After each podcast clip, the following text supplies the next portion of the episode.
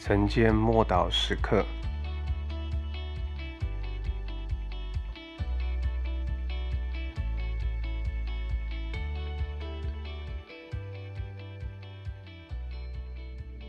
救我们脱离那二者。马太福音六章十三节，不叫我们遇见试探，救我们脱离凶恶。这是主祷文的最后一个恳求。接下来，耶稣便再次为着神的国度、大能与荣耀而颂赞天父。我们也从这里学习到，要以赞美和敬拜作为祷告的开始跟结束，这样我们的目光才会停留在神，而非我们自己的需求上。在最后的恳求中，耶稣教导我们，我们要。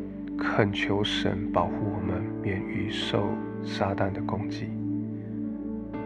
人生不只有在神面前赞美和敬拜而已，不要忘记仇敌撒旦经常对准我们发射火箭。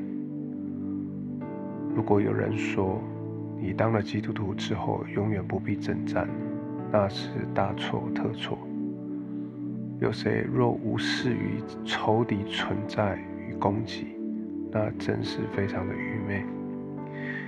耶稣常常提到这一点，而且圣经从头到尾都有实际的例子。当然，我们并不高举撒旦，而是单单高举耶稣。但我们都晓得有一个什么样的仇敌，他有了什么样的伎俩跟诡计。我们上战场打仗，岂能对敌人一无所知呢？试探和试炼有很多种，有些试炼是出于神，好比学校里的考试。如果我们的作业都按时写，就不需要因为考试而焦虑；但如果我们未通过考试，就不能够升等。有些试探是发自地狱的火箭。目的是为了摧毁我们。若没有保护，我们是应付不了的。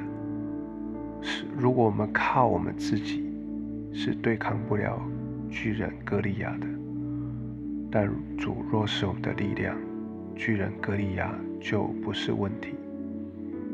因此，主已经赐给我们全副军装，就是以弗所书六章中所描述的，好叫我们可以。在神的面前站立的稳，并且还能够抵挡二者一切的攻击。请别忘记，耶稣赐给门徒的能力与权柄，就是可以奉他的名践踏撒旦和他的手下。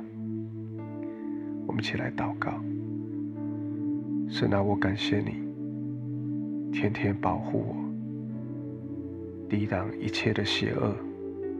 我感谢你带领我远离试探，好叫我可以清洁的站立在你的面前。奉主耶稣基督的名祷告，阿门。